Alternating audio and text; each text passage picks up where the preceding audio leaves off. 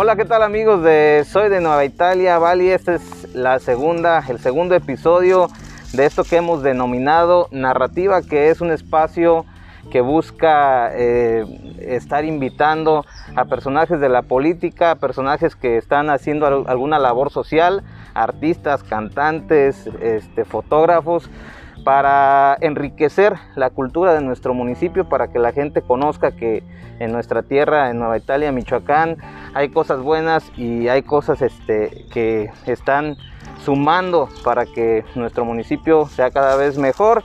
Y pues hoy, hoy me encuentro con un invitado especial, el licenciado Reyes Galindo, candidato por la coalición Juntos Haremos Historia para la Diputación Local del Distrito 22, si no me equivoco. Muchísimas gracias por estar hoy aquí con, con nosotros. Le agradezco mucho que haya aceptado la invitación, licenciado. No, hombre, Henry, agradecerte mucho la oportunidad de saludarte, de saludar por tu plataforma a todos tus usuarios, tus seguidores y pues puestos, ¿no? Para echar la plática, para que puedan eh, conocernos, conocer el proyecto y claro, también eh, poder a través de tu medio recoger las inquietudes, eh, los planteamientos, las ideas de toda la gente.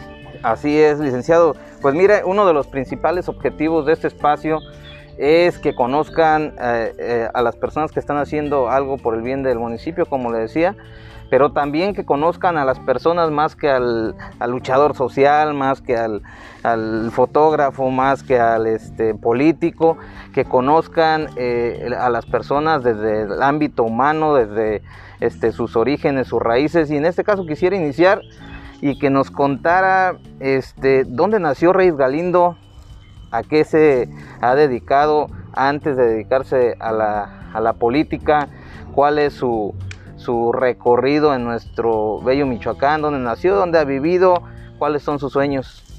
Fíjate, si, me permites y, teniendo una distancia considerable, me voy a, permitir platicar un poquito para que se escuche con mucha mayor claridad eh, la voz. Fíjate que soy originario del municipio vecino de aquí de La Huacana, parte de esta tierra caliente. Eh, tengo 33 años, Nací en diciembre del 87, eh, Capricornio, por haber nacido el 23 de diciembre. Y bueno, mi familia paterna, materna, ambos originarios de ahí del municipio de La Huacana, prácticamente toda la vida hemos estado ahí. Eh, queremos mucho a La Huacana, eh, finalmente creemos que es una tierra muy cálida, pero además que recibe con mucho gusto siempre a la gente que nos visita. Eh, estudié ahí en el Colegio Isabela Católica, era, es todavía una institución educativa de religiosas. Eh, ahí hice muchos amigos, estuve toda la educación básica, primaria, secundaria. Y luego, ya al no tener el siguiente nivel, pues ingresé al colegio de bachilleres. Soy orgullosamente del COBAEM, egresado del plantel allá en La Huacana, plantel número 15.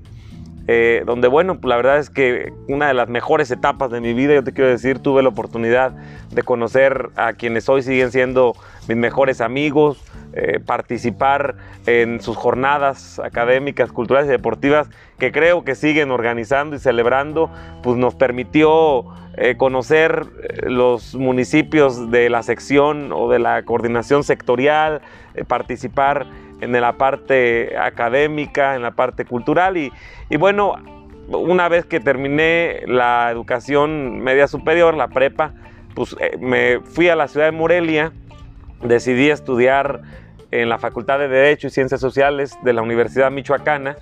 soy un convencido de que la educación pública luego siempre, siempre en todos los supuestos es sinónimo de calidad, y más la Universidad Michoacana. Entonces estuve ahí por pues, los cinco años de la carrera, eh, egresé en el 2010 y luego, bueno, pues eh, con presencia constante en el municipio, eh, tú lo sabes, muchos estudiantes que nos vamos para Morelia, pero que cada fin de semana y por el viernes ya estamos de regreso en nuestro pueblo. Fíjate que cuando estudiaba la carrera segundo de, de la licenciatura, pues desgraciadamente falleció mi padre. Eh, fue muy sorpresivo no tenía enfermedad, de un infarto fallece. Y curioso, un día antes de que mi hermana, solamente tengo una hermana, Amalia, eh, hiciera su examen recepcional, ella es licenciada en economía, y bueno, la verdad que cayó como todas las noticias, eh, con desgracia, con tristeza, eh, pero bueno, además por la fecha, ¿no? Entonces, la muerte de mi padre pues también modifica algunas cuestiones familiares. Es decir, eh, ahora no solamente tenía que pensar en estudiar, sino que como pues, muchos que se ven en esa necesidad, teníamos que entrarle a chambear. Eh, el sostén de mi papá, pues era el sostén familiar. Y bueno, ahora eh, sin él teníamos que entonces planear nuevamente y como familia pues dijimos vamos a echarle para adelante y a buscar chamba todos a trabajar. Pero además yo creo que eso te permite forjar sin duda, valorar las cosas que luego eh, vas eh, haciendo, vas logrando. Y bueno, pues con los legados importantes que me dejó mi padre, yo recuerdo mucho que siempre eh, cuando termino la prepa y antes de irme a la universidad, yo le decía, oye, pues como típicamente sucede, oye, pues ¿qué, qué, crees que es conveniente estudiar? Yo recuerdo perfectamente la respuesta de mi papá que fue, mira, dedícate a lo que quieras, elige la carrera que quieras, que creas que va a ser finalmente algo que te haga sentir pleno, completo, pero trata de ser el mejor. ¿no? Incluso eh, la carrera que seas, la profesión, la vocación, la chamba que decidas agarrar, pero que intentes ser el mejor eh, en la actividad que te desempeñes. Y bueno, por eso elijo esto y pues teníamos que entrar a chambear, entonces fue que así que estuve estudiando la licenciatura y estuve prestando mi servicio en lo que antes era la Procuraduría General de la República. Tenía que ser o busqué que fuera un trabajo pues, relacionado con, lo que estaba estudiando. Hoy lamentablemente, y lo digo muy lamentablemente, y es algo que tenemos que chambear y trabajar, poner mucha atención, es que luego hay muchos jóvenes que egresan y no se dedican a lo que estudiaron. Entonces, pues tuve la fortuna, primero empecé a dar mi servicio social, mis prácticas profesionales, luego tuve la, la dicha de que me contrataran en la PGR y estuve cuatro años. Eh, seguí estudiando la licenciatura y cuando termino eh, mi estancia en la PGR es que ingreso a la parte política. Entonces, pues más o menos es lo que somos, resultado de muchos esfuerzos, una familia eh, como las hay en todos los municipios de la Tierra Caliente, como los hay aquí mismo en Nueva Italia, pues que le echamos muchas ganas todos los días, que sabemos cómo ganarnos el sustento familiar con mucho trabajo, con mucha dignidad, que todo trabajo dignifica, que todo trabajo cuando es eh, transparente, cuando es derecho, pues siempre eh, es de presumirse, ¿no? Y por eso te digo, el no haber venido de una cuna acomodada, pues con todas las facilidades dadas, me permitió, como a muchos de nuestras muchachas y muchachos, pues me permitió echarle para adelante, valorar y apreciar las cosas y finalmente tener metas y sueños y aspiraciones pues muy fijas para echarle para adelante. Ese soy, eh, en la parte académica pues igual, después de la universidad le seguimos echando ganas. Tengo tuve la oportunidad de estudiar una maestría en ciencia política también en la Universidad Michoacana, por eso te repito que soy un creyente fiel de la educación pública. Tuve después la oportunidad de eh, hacer un máster en estrategias anticorrupción eh, en la Universidad de Salamanca, España. Y bueno, pues hemos tomado algunos diplomados, algunos en universidades públicas eh, nacionales, otras en universidades públicas internacionales. Tuvimos la oportunidad de participar en un coloquio en la Universidad de Santiago de Chile y la oportunidad también de un diplomado en Derecho Parlamentario en la Universidad Complutense de Madrid. Entonces, pues si te digo, es que no solamente desde la educación pública, sino que lo que he decidido estudiar, pues ha sido enfocado al tema del derecho y muy ligado al tema político. Pero ya me aguanto para la siguiente pregunta y ahí le seguimos. Ok, mire, este, yo creo que la, la, política, este, pues en realidad en lo profundo es algo muy noble. La mayoría de las personas que deciden mm, entrarle o, o participar en la política, este, en este caso como en un puesto de elección popular o este tipo de, de situaciones, es porque de alguna manera durante su vida eh, tuvieron alguna, no sé, alguna vivencia, algún, algún momento en el que decidieron hacerlo. Por ejemplo, estaba yo platicando la vez pasada con un fotógrafo y le pregunté, oye, ¿cómo te diste cuenta que necesitabas o que querías ser fotógrafo? Eh, me dijo, ¿sabes qué? A lo mejor es una tontería, o nadie me lo va a creer. Una vez iba caminando por la calle y me encontré una cámara por allá del 2003, 2004, una cámara digital tirada. Cuando la, cuando la vi supe que ese era mi destino porque yo desde niño hacía este, cámaras con cajas de cartón y eso. ¿En qué momento de la vida eh, el licenciado Reyes Galindo se dio cuenta que, que la política iba a ser su vida y que tenía que participar en ella? A ver, primero te digo, la parte de haber estudiado Derecho eh, y la maestría en Ciencia Política, de inmediato te da como opción la parte política. Yo les digo que la carrera de licenciado en Derecho, eh, más allá de lo que diga la gente, la verdad es que es una carrera que tiene un abanico muy amplio de oportunidades laborales en ese sentido. Entonces, eh, venir precisamente de un municipio que además tiene una realidad eh, con algunas injusticias todavía presentes, con algunas desigualdades, con algunas situaciones de marginación, eh, tener amigos, conocidos, haber vivido el sacrificio que significa salir adelante, pues te permite saber que no basta solamente con tener buenos deseos y aspiraciones. Oye, ojalá que esto cambie un día, ojalá que todo sea diferente algún día. Bueno, eh, muchos lo hemos dicho, muchos lo creemos, muchos lo, lo queremos además pero también me di cuenta de que pues, no solamente basta con el deseo ni con las ganas. Hay que dar un paso muy importante y hay que hacerlo a partir de los espacios donde se pueden tomar decisiones que pues, redunden o que tengan que ver en el eh, día a día de la gente, ¿no? Es decir, podemos tener muchas ideas y muchas buenas intenciones, pero desde la comodidad de un sillón, desde la comodidad de, de estar detrás de una cámara o de un celular o de un monitor no es tan, tan sencillo. Teníamos que tomar acciones concretas. Ingresar a la política para mí fue esa gran oportunidad. El saber que podía aspirar a ver la política como una virtud de servicio a los demás y que desde esos espacios podíamos tomar decisiones para que pudiera traer beneficios a la gente. Por eso empezamos a trabajar en el quehacer político, lo hemos visto siempre como esa oportunidad. He participado en campañas políticas no necesariamente como candidato, sino como parte de un equipo con los que he coincidido en principios, en valores. Para mí la política debe llevar una impresión, pero muy fuerte, una carga muy fuerte de principios y valores. Yo lo he dicho siempre, quien decide entrarle a la política, primero que reconozca que hay reglas del juego muy marcadas que es un espacio público que al estar a la vista de todos, pues puede ser incluso señalada en la actuación, que estamos adentro de una pecera de cristal y que todos los medios, las redes, los usuarios, la gente, el pueblo nos está viendo.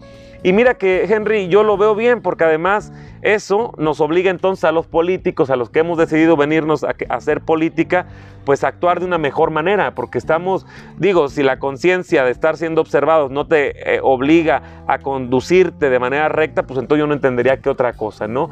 Por eso coincido en que debe ser con mucho valor, con mucho principio, eso ha sido lo que me ha marcado y entonces, por eso, por eso estamos de este lado. El político o quienes eh, decidimos venirnos, tenemos además que ser muy congruentes en todos los aspectos de nuestra vida. Yo no creo en un político que es bueno en el discurso, que es bueno ante las cámaras, que es bueno en el meeting, pero luego eh, allá con su familia, con sus vecinos, con sus amigos, pues es, un canijo, ¿no? Es otra cosa, es un incongruente. Yo coincido en que debe haber una congruencia entre la vida íntima o privada de las personas y que luego cuando viene esa política deje un poquito esa privacidad o esa intimidad y que bueno, con esa decisión pues debe haber mucha congruencia. Pues te digo, el buen político debe serlo aquí frente a los medios, pero debe serlo también como hermano, como hijo, como papá, eh, como esposo, como, como ciudadano, ¿no? Tiene que haber una congruencia. Así es, y más porque cuando se decide entrar en la vida pública, en este caso la política, este, todo aquel que decide hacerlo sabe que va a estar bajo el escrutinio de la sociedad, va a estar este, vigilado y más en, este, en esta etapa, en esta época más bien de las redes sociales que cualquiera, eh, están ventilando ahorita, sobre todo en tiempos electorales, están ventaneando un montón de, candidatos este, con videos que se toman en, un mitin o en un evento político. No hay nada más una cámara, en este caso hay Correcto. cuatro cámaras prácticamente que de repente están tomando foto, video y que cualquier cosa que sea este, ocultada por el político, sea comportamiento, manera de ser, este, tarde o temprano va a salir a la, a la luz. Es candidato este, para la Diputación Local por el Distrito 22, para que la gente se contextualice y sepa más o menos de qué se trata, porque seguramente hay quienes lo saben no por ignorancia, sino porque pues, no están tan metidos en, en los rollos electorales. Diputado, candidato a diputado del Distrito 22, ¿cuántos eh, municipios conforman el Distrito 22 y cuál es la cabecera o el municipio más importante de ese distrito? Mira, son ocho municipios los que conforman esta demarcación política, que efectivamente eh, en una lista de 24 en todo el estado, eh, este es el número 22. Entonces, eh, lo tiene la cabecera aquí, en Mújica, como municipio, pero comprende Arteaga, Tumbiscatío, Churumuco, Nuevo Parácuaro, Gabriel Zamora, que es Lombardía, y bueno, mi tierra, que es el municipio de Lahuacán. Entonces, cada uno con su número de votantes, pero sin duda, el eh, Mújica, que es la cabecera, pues concentra la mayor votación que toma la definición en materia del, del diputado local. Pues está, está perfecto. La otra, la otra eh, duda que me gustaría que nos contemplara antes de pasar a lo, a lo siguiente es el diputado local, existe el diputado local, existe el presidente municipal, existe el diputado federal, senadores y, y, demás puestos.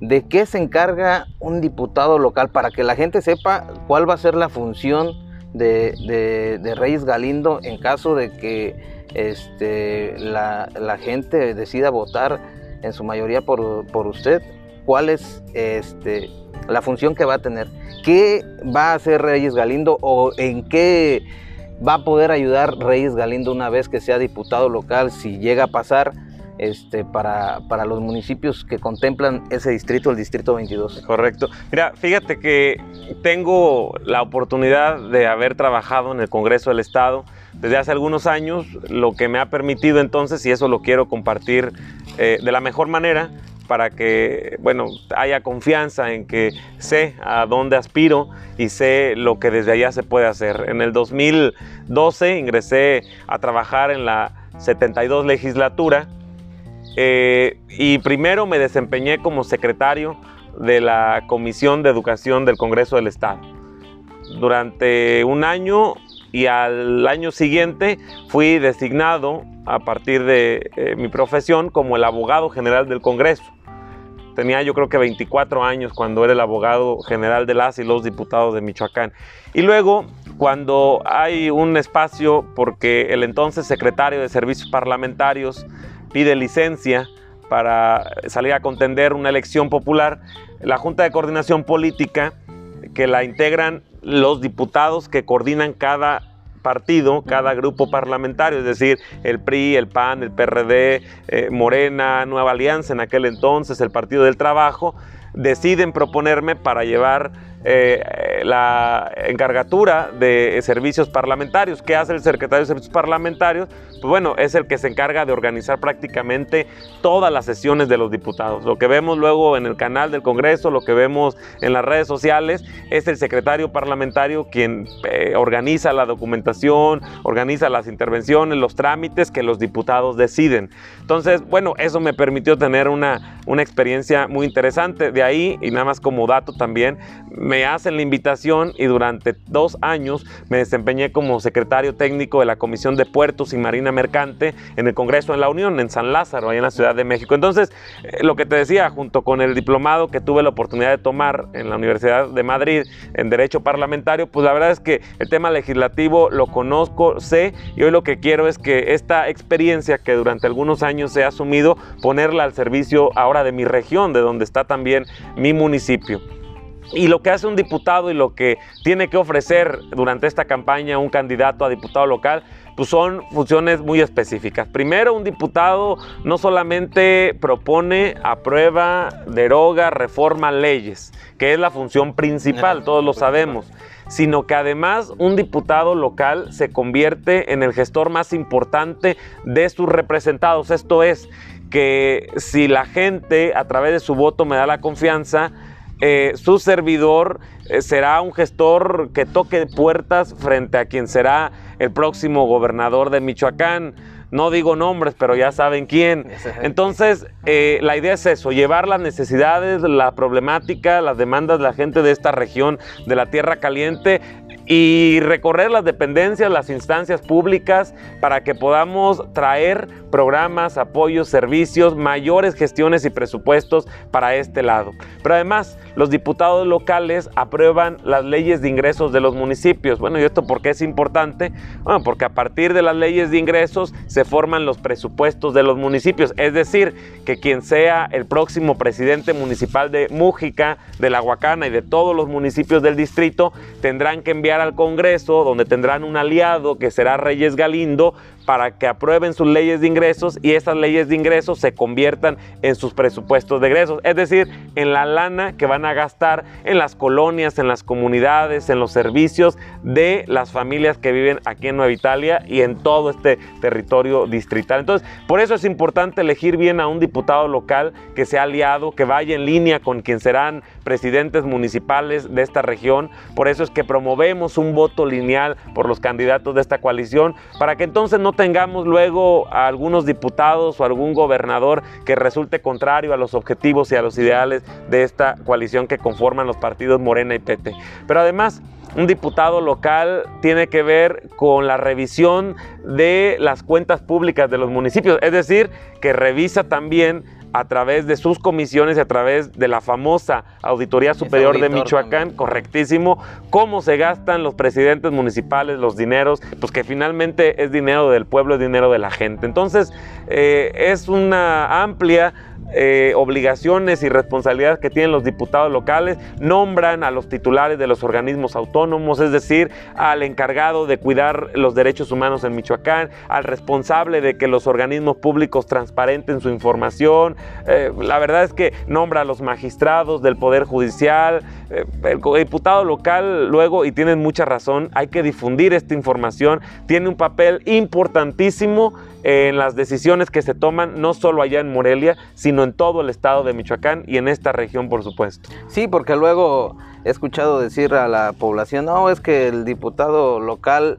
este, nada más viene por el voto, se va y no lo volvemos a ver, para que en el entendido es alguien que está gestionando que tal vez hace sus visitas a los municipios eh, de los que son parte de su distrito, pero que su mayor trabajo se concentra en la capital del estado y es en el, en el, Congreso para que luego no piensen que es como al presidente municipal que lo van a ver todos los días en la presidencia de la, de la, del municipio, sino es un trabajo este, en otro espacio pero que finalmente busca este, beneficiar a los municipios de, que, de donde es el distrito. Sin duda, digo, a un diputado local no se le puede ver eh, de manera diaria o con la misma frecuencia que se ve al presidente municipal, que debe estar aquí todos los días resolviendo eh, la problemática de la gente, garantizando los servicios públicos básicos pero sí un diputado efectivamente tiene que ir a Morelia, donde está la sede del Congreso del Estado, ahí en la avenida Madero para ser exactos,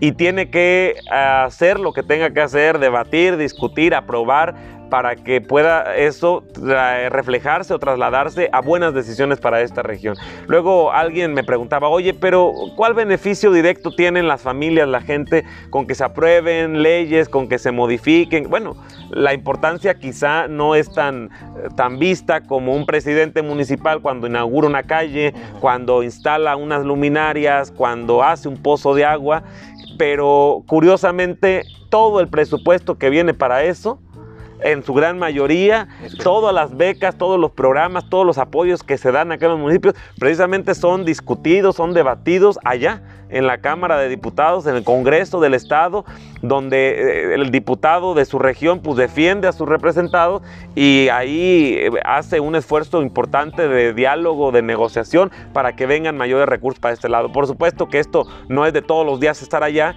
sí entre semana, pero bueno, un diputado se puede dar sus vueltas, que además es lo más correcto para venir y compartir esta información con la gente. No igual que un presidente que lo verán todas horas y todos los días acá, pero sí un diputado creo que tiene tiene que estar en mucha y franca eh, comunicación pues, con sus representados. Así es, estamos en un espacio eh, histórico del municipio de, Nueva Italia, del municipio de Mújica, este, y agradezco al comisariado de Gidal que ha dado el espacio para que un servidor esté aquí haciendo este tipo de, charlas, de, entrevistas. Eh, como lo pudieron, lo, pudieron ver al llegar, es un espacio hermoso, este, que eh, de alguna manera con el paso de los años ha ido en decadencia.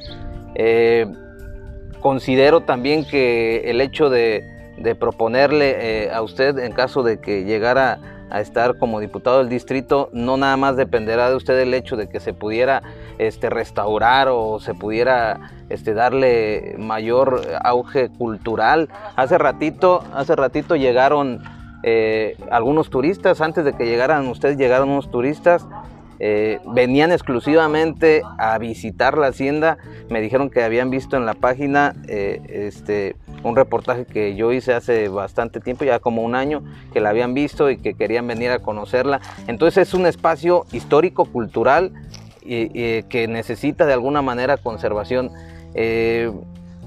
Cree que Reyes Galindo se pueda comprometer no a solucionar el problema porque depende de muchos factores, el, factor del elegido, el factor de la, yo creo que de la presencia municipal, del Congreso, a lo mejor de recursos del Estado o hasta de la Federación. ¿Se lo podría llevar como tarea en caso de que llegara a, ganar Reyes Galindo? Fíjate que eh, primero eh, coincido en lo que, lo que has dicho, es un espacio eh, maravilloso, no solamente en su belleza que podemos apreciar solamente al verlo, sino además lo que significa y lo que representa. Es origen de una cultura, de la historia de nuestra región, de manera particular de Nueva Italia, y además creo que es importante lo que dices la experiencia de haber estado algunos años en el Congreso me ha permitido saber que hay formas para que en la discusión que se hace del presupuesto estatal, que es por el mes de diciembre de cada año, los diputados puedan meterse con todo, echar hombro para que haya proyectos importantes regionales y de impacto en los que pueda haber incluso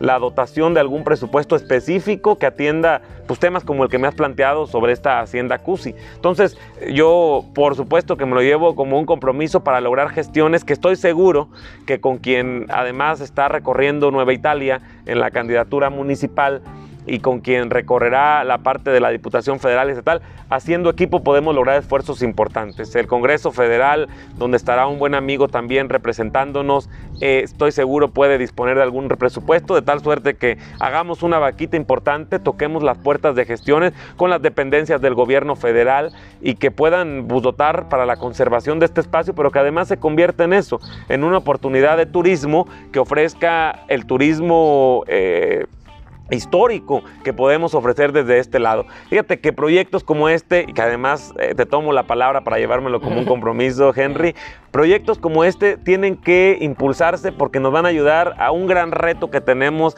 los que somos de Tierra Caliente. Y es lograr a como dé lugar demostrarle al resto del Estado, del país y del mundo que somos más buenas noticias que malas, que somos más gente buena que mala, que la estigmatización que hemos tenido en materia de, seguridad, de inseguridad, de violencia, ha sido etapas tristes que todos lamentamos y que nadie deseamos, que todos repudiamos incluso, pero que tenemos fortalezas, capacidades, cualidades, virtudes, mucho talento. Hay jóvenes talentosísimos en, el arte, en el deporte, en la educación. Eh, la verdad es que tenemos mucho de qué presumir y yo creo que proyectos como este nos daría otra visión u otra cara a Nueva Italia y a la Tierra Caliente. Yo reconozco en Mújica y en Nueva Italia que no solamente ha crecido demográficamente, sino que además ha concentrado actividades como la comercial. Tú debes saberlo, muchos paisanos de la Huacana vienen a comprar cosas para este lado, muchos amigos de Parácuaro, de Lombardía bajan, bueno, además hasta venirse a dar la vuelta un fin de semana. Entonces, eh, hagamos de esas fortalezas, pues todavía la oportunidad de que podamos generar más desarrollo, más crecimiento, eh, no solamente en Italia, sí, pero en toda la región.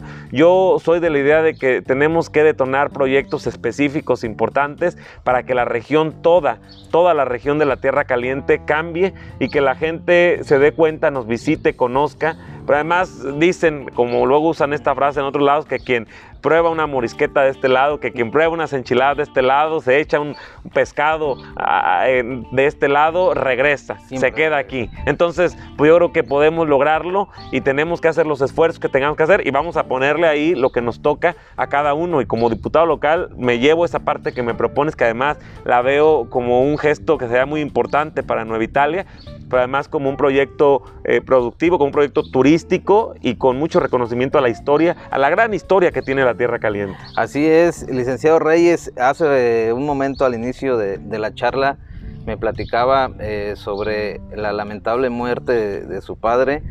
Eh, yo creo que todos, en algún momento, todos vamos a llegar a ese, a ese punto en el que vamos a, dejar de tener conciencia y que, que, vamos a, pasar, pues esperemos que a un mejor mundo, no sabemos, a, una mejor vida, pero en relación a eso, todos, todos en nuestra vida eh, hacemos cosas durante la misma para, para que al final de la historia de cada uno de nosotros la gente nos pueda ver, nos pueda este, tener en un concepto esa pregunta sería una de las últimas. ¿Cómo le gustaría ser recordado al licenciado Reyes Galindo cuando, ojalá que falte muchísimo tiempo para eso, pero cuando eso pase? Pues mira, eh, yo creo que todos tenemos una chispa especial. Eh, a mí me ha gustado que en los espacios donde he tenido la oportunidad de pasar, en la escuela, en la parte del trabajo, te decía, cuatro años en la PGR, hoy FGR, eh, en el Congreso del Estado, en el Congreso de la Unión, hace poco, de manera reciente, eh, en el Ayuntamiento de La Huacana. Eh, pues me ha gustado que el día de mañana, que ya sin ningún cargo, que ya sin ninguna responsabilidad, sin ninguna jerarquía, pues la gente pueda recordarte con estima, con aprecio y te pueda saludar. Por eso entonces todos los días me esfuerzo por, poder dejar a mi paso alguna buena impresión que tenga que ver con lo que decíamos. El político tiene que ser congruente en lo público, pero todavía más congruente en lo privado. Mi padre, que hacías mención, me dejó tres valores fundamentales. De hecho, creo que los he tomado en mi vida diaria, pero además creo que son esenciales para poder transitar en esta vida y dejar una huella mucho trabajo, trabajar, trabajar y trabajar. Todo en esta vida se soluciona con trabajar. Impregnarle mucha honestidad. Hay que ser francos, directos con lo que hacemos y con quienes lo hacemos. Y mucha humildad. Mira que los espacios públicos y políticos son pasajeros, son efímeros. La verdad es que tres años en una responsabilidad pasan de volada, ni se sienten. Y luego a la vuelta de la esquina eh, quien lo hace mal, pues se lleva la sentencia condenatoria de que ni sus vecinos, ni sus amigos, ni sus paisanos le tienen agradecimiento o reconocimiento. Es más, a veces ni lo quieren saludar. Pero quien lo hace bien, quien se esfuerza, quien da lo mejor de sí, pues se lleva justamente la satisfacción de haberlo hecho cuando tuvo la oportunidad. Y yo estoy seguro que la gente luego en el fondo lo reconoce y un saludo, tan solo hacerlo con franqueza, que les dé gusto verte, yo creo que habla entonces de que has hecho las cosas bien. Entonces, eh, yo, lo, yo así lo concibo, me gustaría que me recordaran como eso, como alguien que trabaja mucho, como alguien honesto, como alguien humilde. Eh, y sobre todo, pues bueno, me gusta mucho, siempre aún en medio del estrés, que por cierto en estos días eh, el trabajo ha intentado tener momentos de estrés, sin embargo, siempre buscar un toque o una píldora de, buen humor, eh, alguna broma, algo para que finalmente, mira que decía alguien, ¿no? Eh, no te tomes todo tan en serio, ni la vida misma, que, no saldrás librado de esta, ¿no? Tú lo decías. Entonces, creo que el buen humor siempre es algo, la alegría, eh, la sonrisa, que son gratis además para la gente, pues finalmente nos permite eh, alegrarle quizá el momento a alguien más. Y, más en un mundo, perdón Henry, más en un mundo cuando hoy vemos con mucha tristeza, oye, entre los jóvenes el desánimo con que se viven las nuevas generaciones. Leía hace poco estadísticas donde solamente el 30% en Michoacán de jóvenes entre 15 y 19 años está estudiando. Es decir, solo 3 de cada 10 jóvenes en Michoacán están estudiando. El resto no sabemos dónde anda. Y o lo la peor, más preocupante de la vida. Porque además viene la otra parte. Veo con tristeza, y te decía, pues las estadísticas que han incrementado en suicidios, en intentos de suicidio, en depresión, en aislamiento de la gente Oye, esta pandemia que la recomendación número uno es el aislamiento, pues viene a darnos prácticamente el tiro de gracia. Por eso creo que debemos echarle para adelante, a pesar de que han sido momentos críticos, difíciles para todos, lo que inició como una pandemia de salud, a través de esta nueva enfermedad se ha convertido en una pandemia en una contingencia económica, en una contingencia social, porque nos ha limitado en muchos aspectos de la vida. Pero creo que siempre con el optimismo y con la alegría de saber que pueden venir tiempos mejores, debemos echarle para adelante. Y este proceso electoral es esa oportunidad. Yo lo que le pido a la gente y lo que creo que debe ser es que veamos esta eh, campaña, este proceso electoral como una gran oportunidad de tomar decisiones.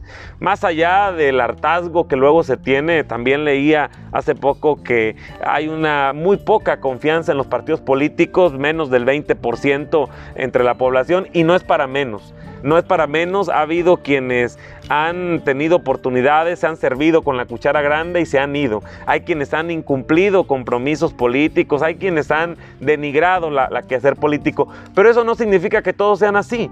Decían los antiguos romanos, es una frase que me encanta porque además creo que es cierto, hacer política es el quehacer más noble del ser humano. Tiene que ver con el servicio, con la oportunidad, oye, de estar en una posición quizá privilegiada porque desde esa posición puedes apoyar a tu gente, a los chavos, a los jóvenes, a las niñas, a los niños, a los adultos mayores, a los sectores vulnerables. Yo creo que la política es una gran oportunidad y hoy lo que estamos haciendo es eso. Confiamos en que el proyecto va bien y finalmente la meta es un objetivo definitivo, pero el camino lo estamos disfrutando mucho. Así es, y yo creo que, que esa es la mayor de las satisfacciones, el hecho de, de servir sea de donde sea, de la política, en un puesto público, desde las labores sociales, desde tu casa. En mi caso, por ejemplo, soy profesor en la escuela, en todos los espacios, en la comunidad, con los vecinos, como lo decía este, al inicio, que esa es la, la, esencia de cualquier ser humano. Pues sinceramente, este, licenciado, le agradezco que haya estado en este espacio. Esperemos no sea el primero ni el último. Eh, las puertas están abiertas para cuando, cuando se necesite difundir noticias buenas, cuando se necesite estar este, llegando a la población para, para informar o para decirles el, el quehacer político en este caso, eh, mientras esté dentro de, de la, de, la, política. También les comento a todos los que nos están viendo que este audio, este video se va a subir a la, a la página, pero el audio lo voy a estar subiendo a Spotify voy a subir también el link para todos aquellos, porque luego es difícil estar una hora frente al celular. Sí, sí, sí, Te puedes echar eh, la entrevista en, el canal de Spotify, se llama Narrativa. Voy a subir el audio para que en el auto o mientras trapean, hacen el quehacer o trabajan, estén escuchando este, lo que está proponiendo hoy por hoy este, licenciado Reyes Galindo. Sería todo, a menos que usted quisiera dar un mensaje para finalizar esto, licenciado. No, hombre, pues agradecerte mucho, Henry, tu profesionalismo, tu objetividad. Eh, además, reconozco a tu plataforma eh, como un espacio público, abierto, incluyente, que está llegando a mucha gente. ¿eh? Desde la Huacana te seguíamos antes de conocerte, entonces me da mucho gusto hoy estar aquí. Y bueno, solamente agradecerle a quienes se tuvieron la oportunidad de, de darse un tiempo de escucharnos. estaremos durante el resto de la campaña. Hoy es el día 3, nos quedan 42 días más para recorrer los ocho municipios por las condiciones eh, de distancias de humanas, bueno, ¿qué más quisiéramos que poder recorrer cada comunidad, cada colonia, cada manzana? Pero bueno, los medios, las plataformas de redes sociales como esta nos van a permitir que en aquellos lugares donde sea complicado por los tiempos, por las agendas, podamos llegar también con nuestro mensaje. Vamos a hacer una campaña muy abierta, muy incluyente, de mucha difusión y de mucho respeto. Yo voy a conducirme siempre con respeto, primero, pues a los militantes de estos partidos que hoy me abanderan como su candidato, que es el Partido del Trabajo y Morena, pero también respeto a quienes ni son militantes, ni siquiera simpatizantes, es más, a quienes tienen cierto hartazgo con el quehacer político. Yo los comprendo, los entiendo perfectamente, pero sí dejarles una última invitación, un último exhorto, pues para que nos demos la oportunidad. Mira que luego no salir a votar también es una decisión y por cierto es la menos acertada. Salir a votar por quien decidan hacerlo, que yo estoy seguro que nos van a apoyar, pero salir a votar tiene que ver con una responsabilidad cívica, ciudadana, tiene que ver con una responsabilidad, es más, de amor por nuestra tierra. Por eso nos vamos a esforzar en hacer una campaña de muchas propuestas, de muchas ideas, vamos a enfocarnos en buscar soluciones y construirlas juntos con la gente de los problemas que tenemos. No nos vamos a desgastar en nuestros adversarios políticos, no enemigos, ¿eh? adversarios políticos porque hoy jugamos en trincheras distintas. Eh, cada quien hará su chamba y cada quien tendrá las propuestas y la decisión final la tendrá la ciudadanía. Pero bueno, con la emoción, con el ánimo que se vive en las calles, en las redes, con la emoción de ver los comentarios, el apoyo y respaldo de la gente, pues decirles que vamos muy bien que la coalición Juntos Haremos Historia en Michoacán, PT y Morena va bien, pero estamos todavía trabajando y esforzándonos para que vaya mucho mejor. Yo te agradezco mucho el espacio, les agradezco a todos los usuarios y a todo el auditorio que se dio un chance de, escucharnos, de vernos, de conocernos y pues muy pronto seguramente vamos a estar en sus municipios, en sus colonias, en sus calles y si no alcanzáramos por algo, vamos a estar a través de los medios. Como siempre lo digo para terminar, Estamos puestos siempre para cualquier mandado en lo político, pero también en lo no político. Allá en la Huacana tienen su casa. Y muchas gracias, Henry. Ok, pues muchísimas gracias y a todos gracias por seguir este espacio multicultural y también multipartidario. ¿eh? Aquí somos, nadie, a nadie se le niega el espacio. Vamos a seguir haciendo esto mientras podamos, con todo el entusiasmo del mundo y para llevar a todos información y que todos estén enterados del quehacer público, político, social de nuestro municipio. Muchísimas gracias. Gracias, Henry. Y muchísima suerte, Reyes. Gracias, Henry. Ahí estamos. Gracias.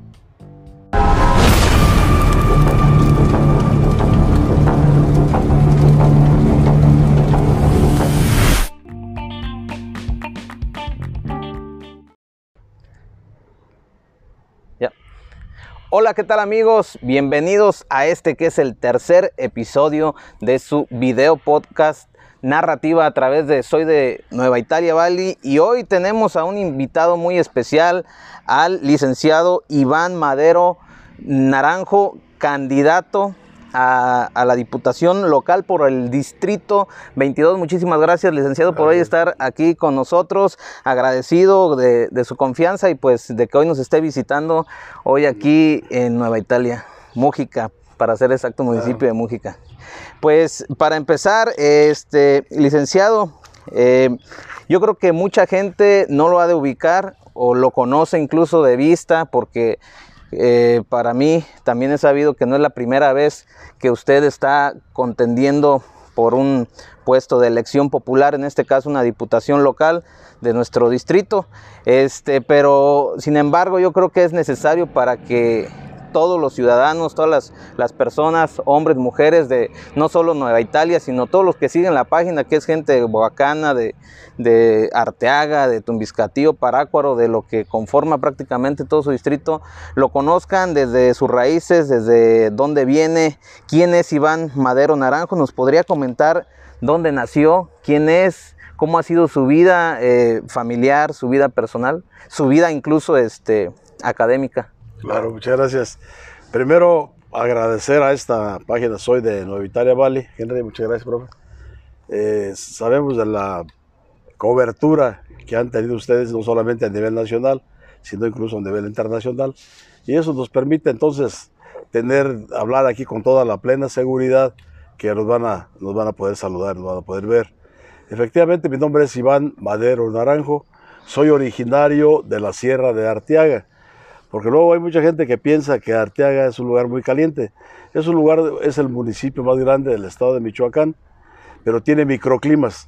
Así como tiene partes calientes, partes templadas, como es el caso de la cabecera municipal, pero la parte de la sierra es muy fresca, muy bonita. Afortunadamente todavía hay mucha biodiversidad y eso es una característica de esa zona.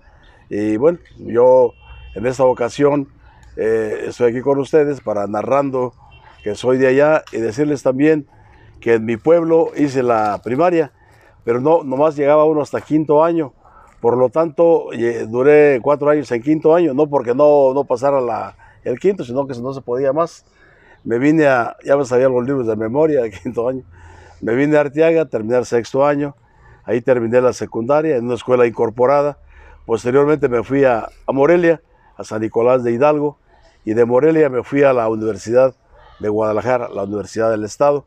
Allá estudié filosofía y letras, hice un posgrado en sociología. Fui maestro de la propia universidad durante 10 años. Y, bueno, después ya en diferentes actividades de carácter político. Tengo el placer de decir que acompañé eh, campañas con partidos que no tenían registro, como es el caso del Partido Comunista Mexicano, eh, Valentín Campa acompañándolo en aquella ocasión en contra de López Portillo. No, no había registro, pero eso generó la apertura para los famosos plurinominales que hoy conocemos. Ustedes saben bien que a nivel federal tenemos 500 diputados, 300 son de elección popular y 200 son los plurinominales. Ese, juego político que hicimos en aquel entonces abrió la puerta para que gente, esta olla express que estaba por reventar, entonces generaron las condiciones para que llegara la oposición al Congreso de la Unión, a los congresos de los estados. Después seguí participando por el Partido Socialista Unificado de México, donde acompañé a Arnoldo Martínez Verdugo nuevamente por la presidencia de la República. No tuvimos éxito, pero sí fue una campaña muy significativa, muy importante y de mucha propuesta. Eh, ya finalmente acompañé al ingeniero Cuauhtémoc Cárdenas Solórzano cuando ganó la presidencia de la República. Lástima pues que se la arrebataron. Todo el mundo sabe, incluso de la Madrid afirmó y reconoció en un texto que hizo que la presidencia de la República la ganó Cuauhtémoc Cárdenas Solórzano, pero se la arrebataron a la mala. Y bueno, eh, eh, porque en aquel momento todavía la Secretaría de Gobierno calificaba las elecciones, en el propio seno del, del gobierno se calificaban las elecciones. Posteriormente, esta lucha también del ingeniero Cuauhtémoc Cárdenas aperturó lo que hoy conocemos como INE, lo que hoy conocemos como del IEM, el Instituto Electoral de Michoacán, y eso también ha generado las condiciones pues para que haya un árbitro independiente, un árbitro que pueda calificar de manera imparcial las elecciones electorales. Y un día yo, este, participando con muchos compañeros, regresé a mi pueblo, que es Arteaga, y en ese momento me nombraron coordinador la primera vez por el Partido de la Revolución Democrática.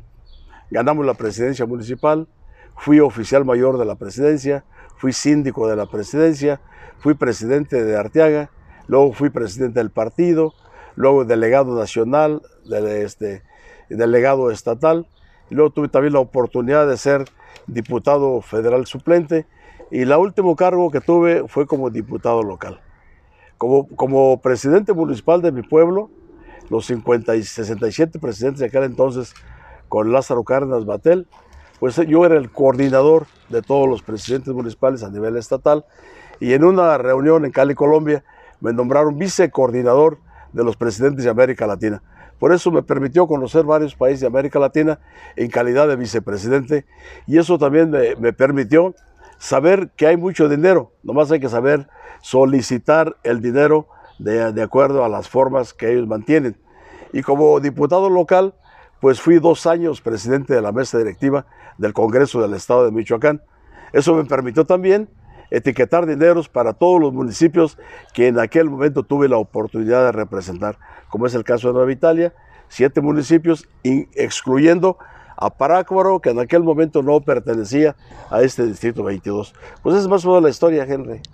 Pues muy bien, este se ve que es una, una larga, larga trayectoria, no solo política, sino también académica y como docente. Escuché decir que, que también fue maestro durante, sí. durante 10 años.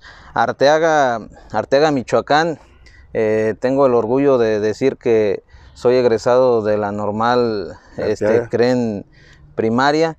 Ahí estuvimos y también, este, no sé si sepa o se acuerde que que fue padrino de generación de, de, de, la generación que egresó en el 2009, que es la generación en la que egresamos, sí. que egresé yo, así que oficialmente le podría decir padrino. ¿eh?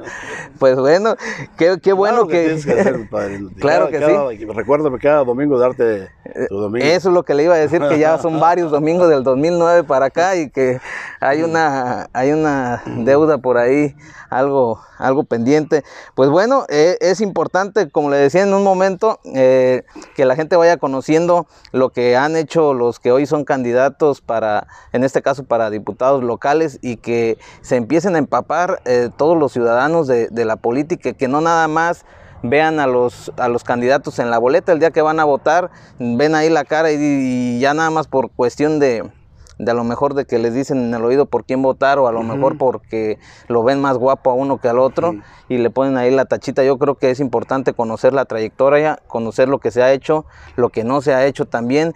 Y en este caso, hoy usted está este, contendiendo para la diputación con qué partidos, con qué coalición con quién está caminando el día de hoy, sigue caminando como, como siempre con, el mismo partido o, o, ya hay este otros partidos que se han sumado por lo que he visto. Sí, yo creo que es interesante saber lo que está ocurriendo en este siglo XXI con los partidos políticos. Los partidos políticos son entes que se integran con el objeto de, con objetivos bien definidos para poder servir de plataforma para que uno llegue a un puesto de elección popular. Si nosotros eh, leemos con mucho cuidado los objetivos de todos los partidos políticos de México, vamos a concluir casi todos dicen lo mismo. Ningún partido habla de cambio de régimen, ningún partido habla de cosas, digamos, demasiado radicales. Todos los partidos hablan de, la parte pública, educación, salud, infraestructura, democracia, eh, democracia eh, participación ciudadana. Eso es lo que, lo que tratan los partidos políticos. En otras palabras, los partidos políticos no se les puede calificar, yo digo de manera maniquea, de buenos o de malos. Es, son las personas que integran cada partido político los que lo representan y lo pueden representar bien o los pueden representar mal. Yo quiero manifestar que las dos ocasiones anteriores, donde he tenido, o las tres, donde he tenido varias de las, donde he sido pues, puesto de elección popular, pues ha sido por el Partido de la Revolución Democrática. Sin embargo, en esta ocasión, vamos los tres, va el PRI, vamos, voy por el PRI, voy por el PAN y voy por el PRD la gente se pregunta y, se inquieta mucho por qué razón nos juntamos. Y es, es importante dar algunas esta explicación muy breve que lo que nos motivó a juntarnos. Nosotros creíamos cuando llegó Andrés Manuel López Obrador que iba a haber un gobierno efectivamente de izquierda, un gobierno sensible, pero cuando anuló los fideicomisos, donde se atiende a los niños con cáncer, cuando anuló esos fideicomisos que forman parte para la ciencia, para la técnica, para la transferencia de tecnología y fueron anulados, pues nosotros comenzamos a tener dudas de, cómo está trabajando López Obrador y, creemos nosotros que es importante que haya equilibrios en la República Mexicana. El Poder Ejecutivo lo representa él, el Poder Legislativo lo representa también él, porque ustedes recuerden que los diputados de Morena, cuando les envíen las iniciativas de ley, no son capaces de quitarle ni una coma a, las iniciativas de ley. Cuando les preguntan, oye, ¿qué fue lo que votaste? Generalmente no saben ni qué fue lo que votaron. ¿Por qué? Porque son mayorías, simplemente se concretan a levantar el dedo y eso es suficiente. Últimamente hemos visto que el propio presidente quiere atentar con los otros poderes y ha atentado contra el INE, por ejemplo, porque no otorgó las candidaturas en el caso de Guerrero, de Michoacán. Bueno, si los compañeros cometieron algún ilícito, todos tenemos que estar sometidos al imperio de la ley y aquel que cometa algún ilícito pues debe ser calificado y si la calificación corresponde un castigo de esa naturaleza pues se tiene que aplicar. Pero la ley debe ser para todas y para todos, independientemente de la condición social, económica, de las preferencias sexuales, de, de todo. Debe ser exclusivamente para todos. Entonces hoy vemos que nuevamente al Poder Judicial, a Saldívar, le acaba de otorgar dos años más que nosotros consideramos que es inconstitucional. Es decir, el cambio de régimen para él parece ser que significa el, sometimiento de los poderes y creo yo, y queremos muchos, que no es correcto. Es bueno que haya equilibrios. Los equilibrios existen en el cuerpo, existen en la naturaleza, existen en todo lado los equilibrios para, para un mejor funcionamiento de la sociedad, de las leyes, para un mejor funcionamiento de todo. Por esa razón, Hoy vamos por eso que se llama eh, por Michoacán, Unidos por Michoacán, que lo integra nuevamente, reitero, el PRI, el PAN y el PRD, pero su servidor y amigo Iván Madero, pues yo sigo siendo yo. Yo tengo mi conciencia, sé lo que quiero, tengo muy claro mis objetivos, sé por qué estoy buscando esta candidatura local, lo puedo explicar con mucha claridad, porque no es cierto, la gente dice, bueno, yo qué me voy a ganar con votar por él, yo qué voy a obtener con eso. Entonces lo quisiera dejar hasta ahí por si tuvieses alguna pregunta. No, no se preocupe. Este, yo creo que en, en el país, en nuestro país, a partir del 2018, eh, bueno, en toda la historia de nuestro país nunca se había eh, votado tanto a un presidente como en el 2018. Fue de manera este, eh, muy grande la diferencia entre el primero y el segundo lugar que estaban contendiendo por la presidencia de la República. Y eso ha causado una polarización en la sociedad mexicana, en, incluso en los partidos. Por eso vemos que hoy, por ejemplo, se, se, se hacen coalición el PRI, el PAN y el PRD, por lo menos en Michoacán, no sé, creo que también a nivel nacional por ahí hay muchos, este, eh, se está viendo que también por ahí va, eh, en otros estados se está dando, eh, surgen partidos como el de Movimiento Ciudadano que aparentemente van solos, pero la polarización ahí sigue y están este, los que son obradoristas contra los que no son obradoristas. Los que no son obradoristas son todos los demás partidos y los que son obradoristas son Morena y PT como está la coalición, también aquí en el municipio va la coalición así, creo que a nivel estatal también, en otros estados está igual. Entonces, cuando la coalición se hace con, por ejemplo, el PRI o el PAN, que son partidos añejos, son de los primeros partidos de la era moderna este, política de nuestro país, y cuando han estado gobernando a nivel este, este, federal, en el Ejecutivo, tanto el PRI como el PAN, y, y, la sociedad tiene una perspectiva, una visión de que no se hizo un buen trabajo, como en todos, yo creo que eso siempre va a existir, va a llegar un presidente de la República, eh, va a gobernar y va a haber quienes digan, ¿sabes qué? No la hizo, si la hizo, pero en ese caso este, la sociedad traía eso, por eso llega en el 2018 y, y, y revierten el voto hacia los partidos. ¿Qué esperamos de, los tres partidos? ¿Qué esperamos? ¿Por qué la gente tiene que confiar en, el PRI, en el PAN? y en este caso también en el PRD, porque a nivel estatal también está algo desgastado la figura este, del gobierno estatal. ¿Por qué debe de creer de nuevo la sociedad en, en, en esa coalición? Sí, es eh, muy buena tu pregunta. Decirte que las coaliciones, eh, los conceptos de derecha e izquierda como que han quedado un poco obsoletos. Si tú te fijas, por ejemplo, a nivel nacional, ellos se unieron con el verde, el verde ecologista, ajá, ajá. con el PES. El PES es un partido religioso. Uh -huh. El verde ecologista de izquierda no tiene absolutamente Sí, en nada. el 18, ¿no? O sí, no sé si ahorita estén. Sí, en, en, algunas cosas Ajá. coinciden. Nomás lo quiero traer a colación para decir que se han unido ellos también con partidos de, que tienen de, socialdemócratas, de derecha, como se les quiera llamar. Incluso hasta, eh, como dice, conservadores como o el... conservadores como el PES y el, el verde, ajá. ¿no? Eh, entonces, es, ese tema creo yo que está, está rebasado. La, lo que aquí lo que importa es decir por qué razón la gente tiene que creer en nosotros, por qué, la, razón la gente tiene que votar por nosotros, cuando efectivamente el poder desgasta, el poder deteriora, el poder significa muchas cosas, puedes hacer muchas cosas bien, pero si haces una mal, pues este, ya, ya no está correcto. Por ejemplo, yo digo, cuando se habla de salud, a Silvano, gobernador actual de Michoacán, él fue el que construyó el hospital infantil, el hospital civil allá en Morelia, en, Charo.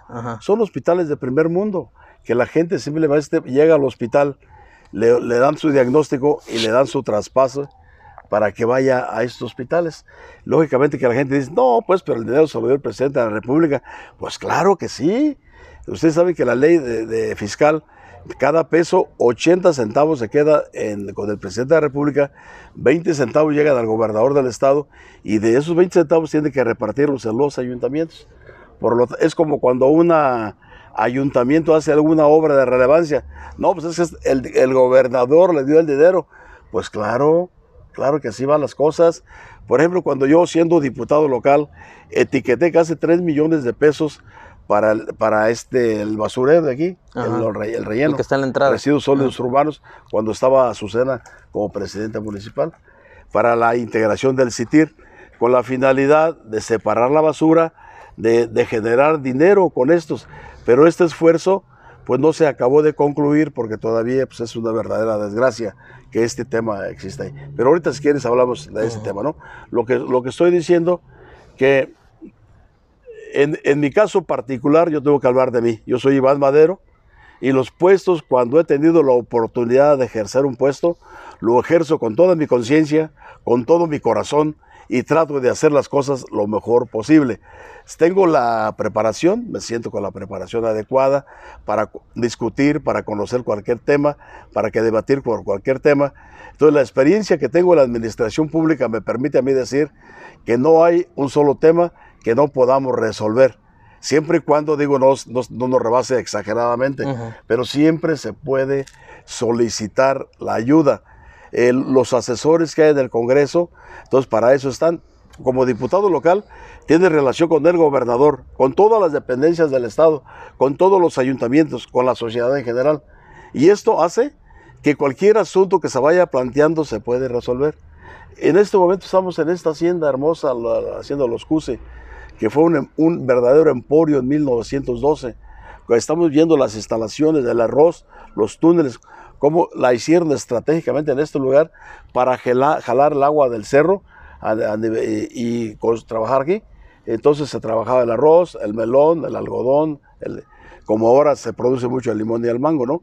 Pero esta zona, por su condición geográfica, por su clima, por su gente, tiene todas las condiciones para poder regresar a un emporio de esa naturaleza. Solamente hay que eh, platicar con la gente, hay que, hay que acercar a los científicos, a los técnicos que están en todo el mundo entero, pero están en México también, están en la UNAM, están en Chapingo, están en la Universidad Michoacana, están en el Politécnico, están en los centros de investigación, y esos científicos y esos técnicos tenemos que acercarlos, que les peguen los mosquitos acá, para que platiquen con la gente y se revise las posibilidades que ofrece la vocación de la tierra, la vocación del clima, todo esto. Yo fui partícipe de la construcción de la, de la J Mújica. Ahí me tocó estar muy de cerca con la construcción de la J Mújica. Y eso fue, cambió la vida, y ustedes lo saben mejor que yo, para mucha gente de aquí. Sí, para muchas parcelas. Para muchas parcelas. Y el hecho que, que cultives, que tengas producción de la parcela, que puedas vender tu producto mejor, que puedas llevar la comida a la mesa, que finalmente es lo que andamos buscando todos, que es una verdadera ganancia, ¿no? Entonces me ha tocado tomar, estar en decisiones importantísimas en la, zona económica especial, me tocó participar en esas mesas de negociación, lo cual yo, lo, yo consideraba que iba a generar empleo, se iba a derramar dinero en toda la zona, en todo el estado de Michoacán. Pero llega el presidente de la República y él se enfoca únicamente en el sureste, seguramente porque él es y bueno, hay que respetar eso, ¿no? Él es el que manda, es el presidente. Y nosotros nos quedamos con el deseo de generar empleos a través de la zona económica especial de Lázaro Cárdenas. Pero esta zona, esta zona agrícola, que ahora donde se produce mucho limón, mucho mango, se puede, puede renacer, puede comenzar a generar condiciones. Hace unos días, y digo, voy, voy ahí, si me permiten, sí. nos reunimos con los comisariados ejidales de Parácora y Apatzingán, aquí en San Antonio de la Labor. ¿A quien invitamos? A científicos de Chapingo, a científicos de, la UNAM, para que informen a, a los productores de qué forma pueden tener más cosecha y cómo pueden invertir menos con los insecticidas porque los insecticidas que estamos usando es un cáncer. Digo, ya son, los monopolios de Monsanto. Y finalmente esos, todos esos cancerígenos pues van al cuerpo, ¿sí? van, van al agua, van a los mantos acuíferos. Entonces hay otras formas de pensar, otras formas de, carácter ambiental, de carácter más sustentable, la economía verde que hemos denominado, que pudiera en un momento eh, comenzar a reactivarse. Claro que esto es muy complejo porque es un cambio, es un cambio de mentalidad y hay que comenzarlo, hay que iniciarlo de manera muy tranquila. Por ejemplo, ahí el Antonio, que es el comisario de Gidal, le, proporcionaron todos los insecticidas con la única condición de que cuando adquiriera los conocimientos los compartiera con los compañeros de otras parcelas. Y él ya lo está haciendo. Y yo creo, quiero en los próximos días invitar a los productores de Mújica para que tengamos un acercamiento de esa naturaleza. Y eso va tendiente a la generación de empleos, a que dure más su huerta, a que inviertan menos, a que tengan más producción. Entonces, lógicamente la gente dirá, no me interesa, sí me interesa. Pero yo creo que lo más correcto es que escuchen y que vayamos a una parcela demostrativa y que el dueño de esa parcela demostrativa tenga la, la, voluntad de compartir los conocimientos con otros. Entonces, los próximos días los voy a estar convocando ya para este tema que a mí me, en lo particular me, me, me, interesa mucho. Ya tenemos agua, entonces va, eh, sabemos que también hay problemas de agua, por supuesto, sí, pero bueno, el asunto de, la de agua potable. De agua potable, el agua potable para que es un, es un asunto fundamental. Hay que, hay que entrarle a todo el tema de biodiversidad, de la siembra de árboles, hay que entrarle toda esa parte a evitar así drásticamente los cambios de uso de suelo, ¿sí? la tala ilegal, en fin, todas esas cosas. Pero eh, en mi persona van a encontrar la disposición, la disponibilidad, la, en cualquier momento y a cualquier hora. Yo no ando prometiendo absolutamente nada, simplemente manifiesto, yo soy Iván Madero este, y puedo estar con ustedes a la hora que ustedes me digan. Tengo la intención de establecer la, un campus de la universidad aquí en, en, en, Mújica. En aquella ocasión lo planteamos, nos otorgaron el terreno, pero hubo problemas con el rector, con Jara, que era el rector de aquel uh -huh. entonces. Yo sé que ahorita hay un nodo de la Universidad Michoacana. A mí me, me gustaría cambiar ese nodo, que sea presencial y además que se puedan ampliar las licenciaturas o las carreras de acuerdo a la vocación del lugar, para que la gente vea una licenciatura y, ten, y sea atractiva. Otra cosa que yo he manifestado, que es bueno que los jóvenes hagan dos o tres años aquí, digo, es una posibilidad, y los últimos dos años los haga en el Morelia. ¿Por qué en Morelia? Porque es una ciudad más grande donde el joven acude al cine, acude al teatro, acude a ópera, acude o tiene otras actividades, y, bien dicen que que el, el, ser social determina la conciencia social, es decir, todo lo que nos rodea a nosotros es, es, todo lo que somos. Entonces es bueno que el joven también se desarraigue, moverlo tantito de su espacio cómodo y moverlo a otro lado para que vea otro ambiente, para que vea otro lugar, otras perspectivas y se abran más ventanas para su desarrollo intelectual y espiritual. Así es, pues uno de los, de los objetivos de este espacio denominado narrativa es precisamente eso, que, que, la población en general empiece a escuchar otro tipo de voces, empiece a escuchar otro tipo de ideas, empiece a, ver la diversidad de, de, opiniones también en cuanto a la gente que incluso pretende gobernar. No es nada más eh, invitar o estar aquí en espacios con, con personas que, que, están inviscuidas en lo político o que están buscando un cargo de elección popular. También hemos invitado a otro tipo de personas, fotógrafos, estamos este, por tener otras pláticas de este tipo con, con este, algunos artistas, algunos que, que, tienen grupos musicales. ¿Por qué? Porque es importante lo que dice, o sea, cuando el joven sale de su lugar de origen, amplía su panorama, amplía su visión, amplía su perspectiva y se crean nuevas ideas, nuevos retos, nuevas maneras de pensar en, en, en este asunto. Lo otro, para mí sí es una gran preocupación en lo particular el hecho de, la cuestión de, del cambio de uso de suelo. Por ejemplo, debido a eso, a lo mejor no llueve tanto como llovía antes, uh -huh. debido a que no llueve tanto, tanto como llovía antes, hay una escasez de agua potable. En, en Mújica hay una escasez de agua potable, eh, lo, el sistema de, de, de sí, de, de, agua potable es, es rudimentario, no hay mucho que, que exigir tampoco porque es complicado para los que están ahí en el, en el servicio del agua. Entonces también es un, es un punto eh, eh, nodal de aquí de, de, de, Mújica el hecho del agua potable. Sí. y más porque si se han dado cuenta por ejemplo en Uruapan hace algunos días estuvo un incendio o no sé si todavía se mantenga un incendio gigantesco. Están, estamos acabando con nuestros bosques. Los bosques de, de Uruapan de toda la parte de la sierra son este, el pulmón de, uh -huh. a final de cuentas de, de, de todo, de todo el estado y de todo el país. Entonces, sí. hacer también algo por, por, lo ecológico, por lo, por lo que tiene que ver con la reforestación. Creo que usted estuvo en un espacio que tenía sí. que ver con, con todo eso. Entonces, a lo mejor conozca, conozca mucho más, mucho, mucho más ese, ese asunto.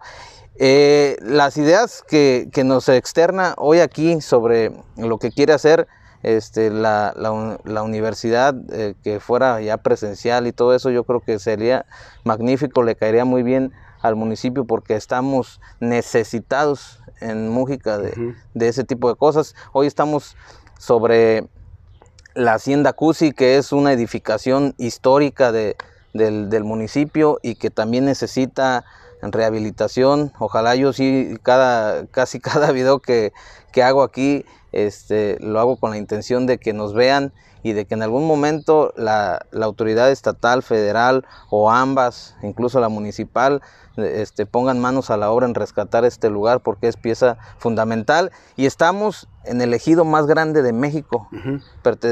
Este, Nueva Italia pertenece al ejido más grande de México y sí se debe impulsar mucho más el campo. Sí, eh, has dicho cosas muy importantes. Mira, eh, respecto a la educación, el, tema de la, de la, universidad, que es fundamental, el, el, tema del campo es fundamental, pero has hablado de medio ambiente.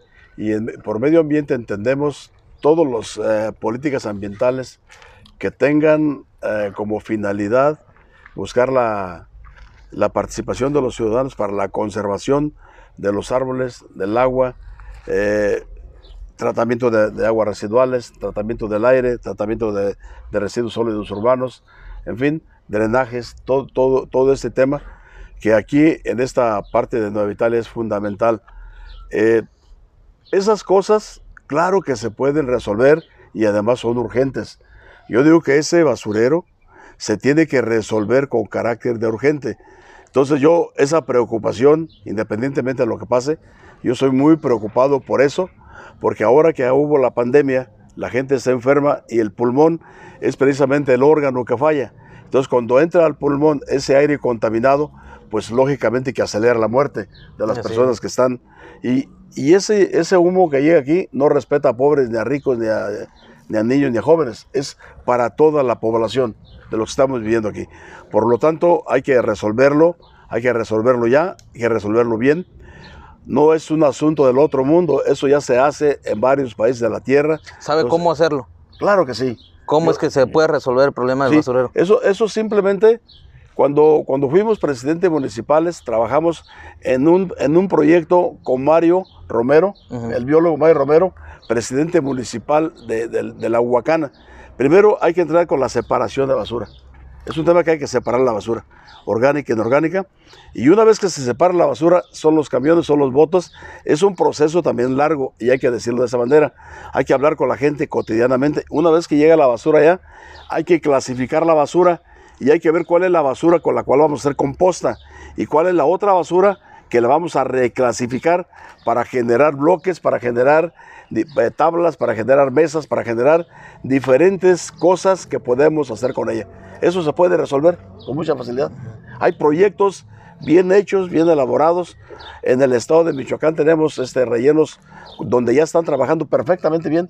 Tuve la oportunidad de ser subsecretario del Medio Ambiente, ahí con Ricardo Luna, y, una de mis funciones era precisamente revisar los residuos sólidos urbanos. Y quiero decirte que fue a los 113 municipios de Michoacán. De Michoacán. Y hablé fuertemente con los presidentes municipales, pero cuando el presidente municipal no tiene la sensibilidad de, esos temas, lo considera pues es basura, ahí, ahí déjala, ¿no? Y luego los drenajes, a veces los drenajes no, no hay tratamiento de las aguas, de las aguas negras y huele muy mal. Ese tema también se puede, sabemos cómo se puede resolver. Claro que sabemos. Por ejemplo, este sitio, mira, cómo está de basura. Es la, hacienda de los CUS. Este sitio debería estar limpio, ¿sí? Y aquí mismo se podría establecer la Casa de la Cultura, porque se siente la espiritualidad que encierra este sitio. Entonces, esta, la parte de restauración de sitios históricos forma parte de mi proyecto, porque hay muchos lugares, muchas haciendas que se tienen que restaurar. Eso se hizo, se ve las paredes, la construcción, piedra, no se han caído los muros precisamente porque están muy bien construidos. Entonces, esto puede ser un sitio eh, turístico para la gente que, hubiese aquí restaurantes, que hubiese la, donde los niños vengan a estudiar pintura, escultura, redacción, poesía, eh, biodiversidad, todos los temas que son, que son espirituales y donde los jóvenes, un joven, por ejemplo, que sabe leer música para cualquier instrumento, es un joven que ya está en, otro estado de abstracción.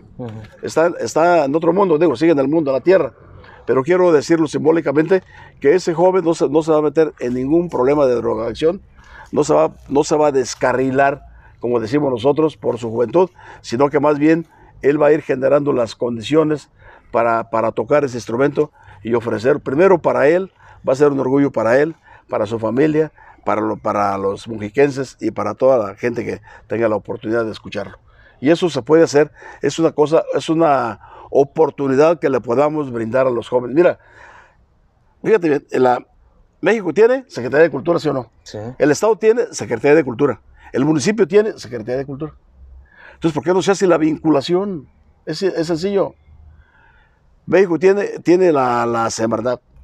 El Estado tiene la Semarnat. Pero el municipio tiene también un departamento de ecología o de medio ambiente. Se tienen que vincular los departamentos. Se tienen que Sí, pues vincular. son para- escalones nada más. son los escalones única y simplemente hay que encadenar adecuadamente los escalones para poder resolver aquellos temas que rebasan al municipio desde el punto de vista económico y para eso está el diputado. Entonces debe de haber la vinculación. Es el presidente. gestor. Es el gestor, claro. ¿Cómo etiqueté yo dineros para mis siete municipios que representaba? Pues a través de la gestión, a través de un proyecto que tengo allá. Tengo un proyecto, un- cuando fui presidente municipal están todos mis proyectos. Cuando fui eh, diputado local tengo mis proyectos, te voy a dejar una copia de todo lo que hice como presidente municipal. En cada uno de los municipios dejé una acción importante. Lástima que esta acción, de la cual era un interés particular, lo de la, la contaminación de la basura, no lo pudimos concretar, pero sí bajé dineros. Ujú. ¿Qué faltó ahí? Haber generado una contraloría ciudadana para que le dieran seguimiento puntual a esos dineros. Y no se perdieran. Para que, digo, yo no estoy diciendo que se perdiera. Bueno, no, que pero, pero no- para que este, cada peso se aplicara para lo que fue destinado. Pero yo simplemente digo, si se hubiera aplicado ese recurso bien, ese problema no lo tendríamos. ¿sí? El asunto de la universidad, si los siguientes diputados locales que llegaron le hubieran dado continuidad a ese proyecto, ya estuviera la universidad establecida aquí en Mújica. Pero luego hay, ah, no, es que este, este proyecto lo inició y aquel era de aquel partido, yo soy de este. Entonces hay mucho prejuicio. Mira, el hecho de que ahora estemos tres partidos políticos ha generado mucha libertad. A veces había familias, uno era del PRI, uno era del PAN, otro del PRD, ya no se hablaban. Ya Porque- tenían ahí la, la confrontación añeja. Había una confrontación inútil, estéril, que no lleva absolutamente a nada. O cuando la gente es de diferente religión, también se pelean. Pues no hay que pelear, hay que conversar y hay que conciliar. O cuando, por ejemplo, la gente es vegetariana, el otro se come carne. Sí, en fin, hay, hay diferentes cosas, o porque está chaparro, porque está de este color, de aquel otro. O sea, Gordo, debemos flaco. desterrar los prejuicios, debemos de hablarnos con toda la libertad, debemos de, de ser diferentes. Otro tema que yo siento que hace falta aquí en el municipio es el tratamiento para los jóvenes que han caído en la droga. Un verdadero centro de rehabilitación. Claro, pero, pero verdadero, como lo estás diciendo tú. ¿Qué haces tú, por ejemplo, si tienes un hermano, un amigo? ¿Qué te dicen? A Morelia, a psiquiátrico Morelia. Pero después tú no te das cuenta cómo lo están tratando. ¿No sería mejor que aquí en Mújica estuviera el centro eh, eh, de rehabilitación y que tú puedas ir a platicar con tu hijo y que veas de qué manera lo están tratando, dónde está durmiendo, dónde se está bañando, qué está comiendo, qué medicamentos le están suministrando, cómo va su avance de su problema? Todos que- que queremos eso, todos los que tenemos hijos, queremos que nuestros hijos se desarrollen espiritualmente, se desarrollen eh, sanamente y, en un ambiente sano y limpio. Finalmente, ¿qué, qué es lo que busca que, a mi preocupación? Pues que la, la gente tenga la oportunidad de hacer algo. Por ejemplo, hay gente que dice no hay empleo. Y es cierto que no hay empleo. Sí es cierto, no hay empleo. Hay poco empleo. Pero hay una cosa que, llama- que se llama Instituto de Capacitación para el Trabajo. ¿Eso qué es? Pues yo no sé si hay aquí en, en Nueva Italia, yo creo que debe de haber. Pero es un instituto donde aprendes, este, los capacitadores vienen y te enseñan para que seas albañil, para que seas fontanero, para que seas electricista, para que seas herrero, para que seas cocinero, en fin, una gente que sabe un oficio y una gente que, que- que genera su autoempleo y es capaz de ganar la comida para el sustento de su familia, es una gente que sirve a la sociedad y es una persona ya libre, una persona sana y una persona feliz porque ya es capaz de mantener a su familia adecuadamente. Hace unos días llevé a mi esposa allí al, al, al este, al- a este, la gasolinería Ujú. y vi que estaba subiendo una persona allá al, al autobús del Parícule. Unos siete jóvenes, adolescentes, niñas y niños, llorando, la esposa llorando, supuse que era la esposa, y una señora más, más de edad llorando. Entonces vi ese cuadro lamentable ¿Y, ¿Y por qué? Porque el señor se va a Estados Unidos a trabajar, a ganarse la vida. Entonces, de- entonces me acerqué con la señora, hablé con la señora, le dije, oiga, ¿por qué llora? Porque se ve el... eh, no, es que mi esposo está yendo a Estados Unidos. Cuando sabemos cómo está en Estados Unidos, es un verdadero riesgo también en este momento. Entonces, si esa persona tuviera la oportunidad de quedarse aquí, que generar empleo, pues para qué se aleja de sus hijos, de su esposa, de su familia, de su identidad, de su rancho, de su pueblo, ¿no? de sus amistades. Entonces, eso, eso es fundamental que tengamos, eh, que seamos capaces de... Afortunadamente aquí, yo veo que hay mucho trabajo, ¿eh? Sí, A sí. mí me admira aquí que hay mucho Hay, trabajo. hay mucho trabajo porque el- la cuestión agrícola es la que está muy, muy explotada y está detonando en los últimos años. Por ejemplo, ahorita tiene ya varios años que se ha sembrado muchísimo el limón. Sí. Prácticamente aquí era el mango, la papaya, pero ya tiene los últimos, yo creo, 10 años que se ha sembrado muchísimo limón y, y se está convirtiendo Nueva Italia en un gran productor Qué de, bueno. de- de limón y la gente pues está haciendo eso. Hay mucha gente, muchísima gente que vive en Estados Unidos, que vive, un saludo para todos los que puedan estar viendo este, Saludos. este, este video y que están en, en la Unión Americana y que se están rifando allá porque es como lo dijo, es una verdadera forma de rifarse Sí, la vida, sí. el hecho de irse a trabajar allá.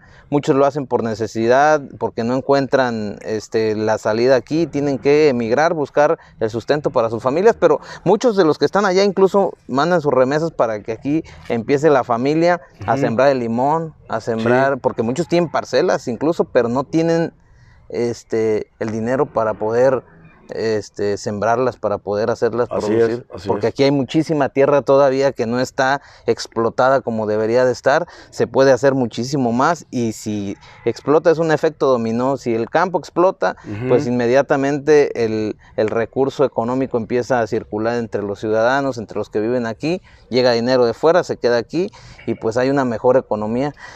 Yo le pediría para terminar Sí, cobró. Este, algún mensaje que le quiera dar, no solo a los mujiquenses, en especial a los mujiquenses, a los de Nueva Italia, porque en su mayoría la página está, está- son seguidores de Nueva Italia, pero también hay seguidores de los demás este, municipios de- del distrito este, 22. ¿Qué mensaje les podría dar para finalizar esto? Eh, a mí me gustaría un mensaje este, que, que pudiera recoger el- la, la necesidad de escuchar sinceridad en los políticos, porque es cierto, o sea, no es mentira que la gente de repente como que está cansada del Sí, político Es cierto. ya no quiere al político. Por eso a mí me gustan este tipo de entrevistas porque se salen de lo, de lo cotidiano, se salen de la entrevista del político en el estudio con la grabación en la televisión. Entonces se necesita mucho más este tipo de, de- de proyección política para que los ciudadanos sientan de nuevo que el político es alguien como ellos, que no es alguien que nada más va a ganar y se va a ir y cuando lo vean lo van a ver pasar en la suburban como a Sí. 200 por hora y ni los va a saludar. Entonces, en ese sentido, y el mensaje que usted quiera dar para, pues, este, llamar a, a que, a que voten en este Sí, caso cómo no. usted. Primero, reiterar que este distrito 22 está constituido por ocho municipios, que es Arteaga, que me, conocen muy bien porque fui presidente municipal ahí. Entonces la gente sabe lo que hice como presidente municipal. Eh, la gente de Tumbiscatío también me conoce porque están municipios muy pegados ahí. En el caso de Parácuaro no, porque no estaba integrado ese municipio. La gente de Nueva ese es un municipio muy grande. Entonces, a veces, este, sobre todo los jóvenes que hay ahora, pues no lo conocen a uno. Pero bueno, esa es la intención de, de este compromiso, de este mensaje. La gente de Gabriel Zamora, la gente de Leche, tengo muchos amigos allá, como aquí también. La gente de Huacana, la gente de Churumuco. Son pues ocho municipios. Ahora, la pregunta, como tú lo dices muy bien, bueno, ¿y por qué tenemos que creer? Si, si toda la vida nos han dicho mentiras. Yo, yo ahí sí, este, yo corto línea. Yo digo, yo jamás le he mentido absolutamente a nadie. Todavía hasta este momento, si alguna persona me habla para pedirme algún favor con algún enfermo, con alguna cuestión, y afortunadamente como somos gobierno en el estado de Michoacán, pues tenemos acceso a cualquier cosa de esa naturaleza, cosa que yo ofrezco desde este momento. Yo siempre me gusta trabajar y hacer, cuando puedo hacer el bien a alguien en lo que sea, estoy Ayudar. atento, cuando puedo ayudar, estoy atento y lo, y lo hago de corazón y lo hago con mucho gusto y con mucho placer. A veces estoy, eh, he estado a veces en los portales o en algún lado y pasan y me palmean y, me dan las gracias y yo ya ni me acuerdo qué fue lo que, lo que hice por esa persona. Pero el hecho de que te den las gracias porque metimos al niño a la escuela, porque le conseguimos trabajo, porque ayudamos para que lo atendieran en el hospital, porque ayudamos a un maestro para que lo cambiaran de adscripción, porque, eh, en fin, por, por, por, muchísimas cosas. Yo, yo estoy planteando también, voy a empujar muy fuerte como diputado para la federalización de la nómina estatal, porque resulta que los profes este, estatales les pagan menos que a los federales. Y eso es, es, una verdadera injusticia. Afortunadamente en Michoacán, el presidente de la República se comprometió a, a, federalizar la nómina de los maestros y eso yo lo voy, a, lo voy a empujar muy fuerte, porque los maestros juegan un papel fundamental en la vida democrática de cualquier país. Si los maestros pues, no educan a nuestros hijos y entonces nuestros hijos pues, no, no van a poder ex, acceder, a acceder absolutamente a nada. Yo simplemente quiero decirles a todas las personas que van a tener la oportunidad de ver este video, que son muchas, ya, ya sé, en Estados Unidos, en, en todos los lugares, decirles que me estoy comprometiendo con los jóvenes, con los niños, con los ancianos, con los campesinos, con los obreros, con empresarios, con, los con todos, con los maestros, con las maestras, y, ¿sí? con los maestros, y con los jóvenes, sí. Eh, y con todos los grupos, con los jornaleros, aquí hay mucho jornalero. Sí, sí, muchísimo. Muchos jornaleros, muchos niños incluso, que trabajan en los jornales que está prohibido, pero que eso está ocurriendo también. Es un asunto que me, a mí me lastima en lo particular. Esos niños deberían estar en la escuela, se les deben ofrecer todas las condiciones, son de los programas pues que quitaron. Deberían de ir a la escuela, deberían de estar atendiéndose. Hay que atender a los ancianos también, con las casas del anciano. En fin, todas las cosas, para mí, para Iván Madero, todas las cosas tienen solución. Solamente cuando uno ya está muerto ya no se puede resolver absolutamente nada.